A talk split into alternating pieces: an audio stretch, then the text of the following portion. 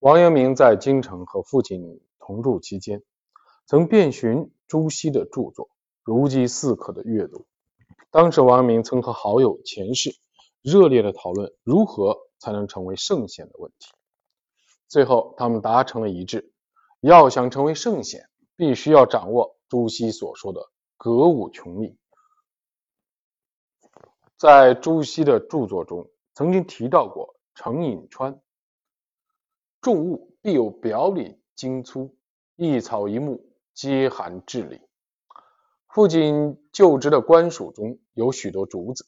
王阳明读到这句话之后，立刻和钱氏一起隔竹子。二人日夜沉思，但是毫无所得。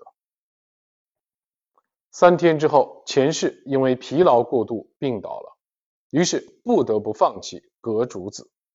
王阳明觉得。这是前世精力太弱的缘故，所以更加发愤图强，不分昼夜的全力割竹子。但王阳明依然失败了。七天之后，王阳明也因为劳累过度病倒了。因此，二人叹息说：“圣贤是做不得的，无他大力量去格物了。”就这样，王阳明放弃了宋儒的格物之学。十七岁时。王阳明开始潜心于神仙养生之道，这可能与他的个人的经历有关。前文所述的格竹内容被记录在《传习录》下卷中，但王文成公全书中的阳明先生年谱将此记述为阳明二十一岁时的事情。后来，据清华大学哲学系教授陈来考证，王阳明十九岁时，祖父竹宣公去世。父亲龙山公回余姚守丧三年，阳明二十一岁时应该在余姚，所以阳明先生年谱中的记载有误。为什么王阳明革竹会失败呢？是最根本的原因在于他没有按照朱熹的教诲去格物穷理。清初的诸子学者陆福亭对王阳明的这一做法持批评态度，他认为王阳明完全没有理解。诸子格物穷理的主旨，他的做法类似于禅宗的竹壁子画。竹壁由剖开的竹子制成，弓形弯曲状，长约三尺，头部多缠绕藤条，下部装饰绢带结成的荟穗。禅林中，师家指导学人时，大抵手持此物，作为点醒学人悟道之工具。一旦学人答出规定答案之外的答案，施家就会用竹篦击打学人的掌心，这在禅学中被称作竹篦商量。确实如陆福亭所说，王阳明的格竹之法不是依照朱熹格物穷理的理论，而是更接近于禅宗参禅悟道的一种形式。朱熹在给陈其仲的信中说：“且如今为此学而不穷天理，明人伦，讲圣言，通世故，乃污然存心于一草一木器用之间，此是何学问？”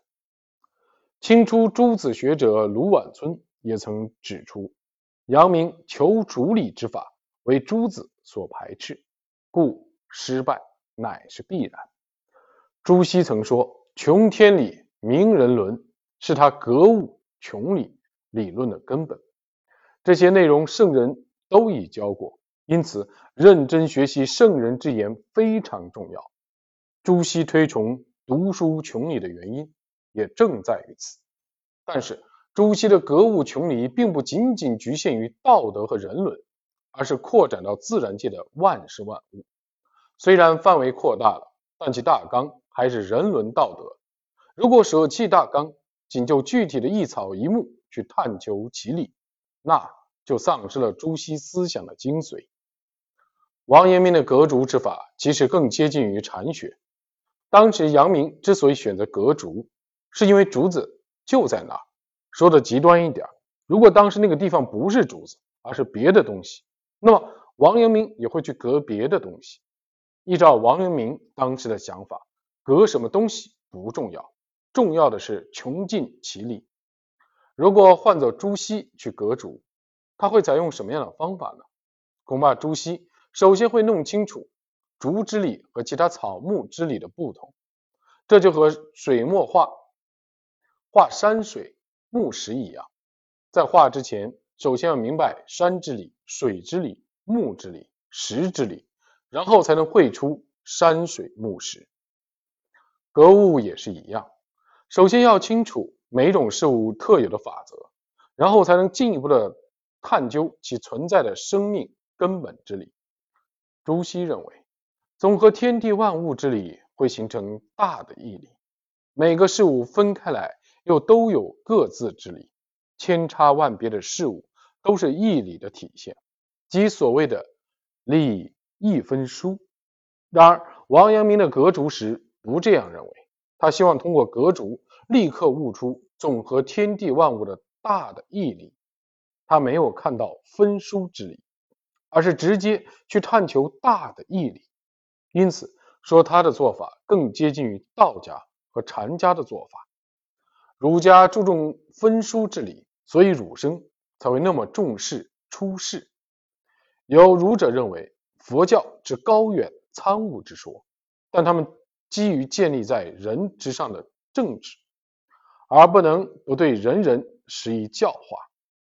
这句话反映了儒者注重分殊之理的态度。但当时的王阳明还不知道朱熹格物之学的根本就是探究分殊之理。物是理的载体，理不能脱离物而存在。格物必须有物，有物才能穷其理。因此，朱熹说：“盖言理，则无可琢磨；物有时而离，言物则理自在，自是离不得。”在探究竹子之理时，如果忽视竹子这一客观事物的存在，仅将其视为一种方法或手段，这。就不是儒家之道，而是道家或禅家之道。庄子《知北游》篇中有如下记载：东郭子所谓道，恶乎在？庄子无所不在。东郭子妻而后可。庄子在蝼蚁。东郭子何其下也？庄子在提拜。东郭子何其余下也？庄子在。瓦辟。东郭子何其余甚焉？庄子在使逆。东郭子听到这里，惊得目瞪口。庄子接着说：“夫子之问也，故不及智。正或之问于监视吕奚也。每下于况，如为莫必无乎陶物。至道若是，大言亦然。”从王阳明革竹之中。我们仿佛看到庄子中道的影子。此事姑且不论，王阳明革竹是想一举求得穷极之理，但按照当时的资质，这一目的显然不可能达到。王阳明的这一穷理方法虽然违背了朱熹之道，却和陆九渊的穷理之道如出一辙。陆九渊主张心即理，把理看成是心的体现。王阳明的穷理之法与他的主张极其相似。朱熹与陆九渊不同，他主张的是格物穷理。在朱熹之前，有位知名的画家郭熙。当时是画家不再满足于画出具体的事物，而是开始去探究事物背后之理，了解事物的特性，悟得造化之理和天地之心，然后再将这一切通过。物象表现出来，一石一木可观造化之理，一山一水可知天地之心。这就是郭熙所谓格物之学。那么，如何才能穷尽竹子之理，穷尽竹子之性呢？陈宪章在一首诗中写道：“窗外竹青青，窗间人独坐。究竟竹与人，原来无两个。”在这首诗中，竹与人已经融为一体，这样一来，自然就能穷尽竹子之理，穷尽竹子之性。如果王阳明当初能够放弃刻意革竹之心，以平常心去革竹子，他或许能达到诗中所描述的那种境界，但这对一个十几岁的孩子来说实在太难了。朱熹的格物穷理之法与上述完全不同，倒是与郭熙的方法有些类似。如果读一下郭熙的画论，就会发现朱熹的格物之学和郭熙的如出一辙。郭熙在画论《临泉高致》中写道：“学画花者，以一株花置深坑中，临其上而看之，则花之四面得意。”学画竹者，取一枝竹，引月夜照其影于素壁之上，则竹之真形出矣。学画山水者，何以异此？盖身及山川而取之，则山水之意夺见矣。真山水之川谷，远望之以取其势，近看之以取其志。真山水之云气。四时不同，春融洽，夏温郁，秋疏薄，冬暗淡。画见其大象而不为斩客之形，则云气之态度活矣。郭熙在绘画时，为求画作完美，总是客观的、经验性的、合理的、理智的去寻求物象之理。他学书法也是如此。讲究广文博识，广泛的吸收古今书法之精华，自成一家。郭熙的主张简直就是朱熹的格物之学在书画上的翻版。如果让朱熹去格竹，结果又会怎样呢？恐怕会与郭熙做的一样。